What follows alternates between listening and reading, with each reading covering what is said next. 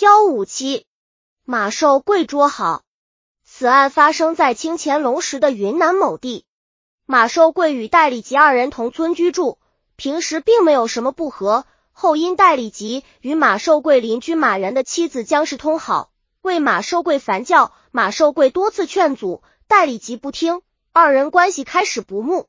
乾隆五十九年六月十八日。戴礼吉又往马元家与马元之妻姜氏奸宿，马寿贵查之后，便打算前去捉人。马寿贵叫来另一位邻居马尊，于夜里二更时分来到姜氏的屋旁，偷偷探听屋内的动静。屋子里静静的，没有声音。马寿贵不觉踏起来，心想：莫非这么快就走了吗？正在这时，屋里传出戴礼吉的咳嗽声。马寿贵当即拆开篱笆，冲进院子，高喊捉奸，破门而入。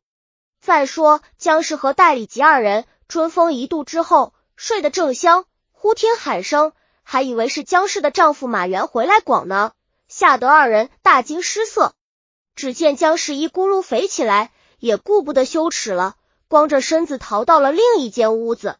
戴礼吉吓得滚到了床下，额角被磕伤。痛得他一时动弹不得。这时，马寿贵已经来到屋里，立刻赶上前去，把戴礼吉按住，顺手取下挂在床头上的草绳来捆他。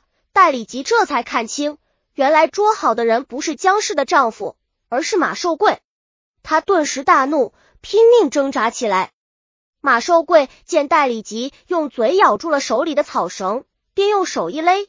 从戴礼吉的口里把绳子绕到他的脖子后面就要捆，戴礼吉被勒得叫喊不得，就一手住马寿贵的发辫，用力挣扎。马寿贵一边叫马尊快来帮忙，一边伸手掀住戴礼吉的睾丸，戴礼吉被掀得立刻大叫起来。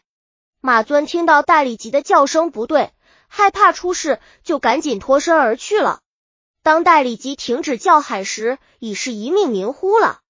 马寿贵见戴礼吉死了，这才知道事情不妙。他惊魂稍定，便打算偷偷将护体埋掉。他从旁屋找到了姜氏，逼他穿好衣服，将戴礼吉的护手抬到房后的灰堆处埋掉，并警告姜氏不许对外声张。姜氏又羞又怕，哪里敢不答应？于是马寿贵就趁着夜色溜回家去了。再说戴家不见了戴礼吉，到处寻找。由于知道他与姜氏有染的传闻，戴的弟弟便前往查问。姜氏当初因羞因恐，没有声张，但经代理及弟弟追问，便将事情经过全盘说了出来。最后，马寿贵因捉好电斗杀人，被判处流刑。郭亚南剧不按新编编写。本集已经播放完了，喜欢的话记得订阅专辑，关注主播主页，更多作品在等你哦。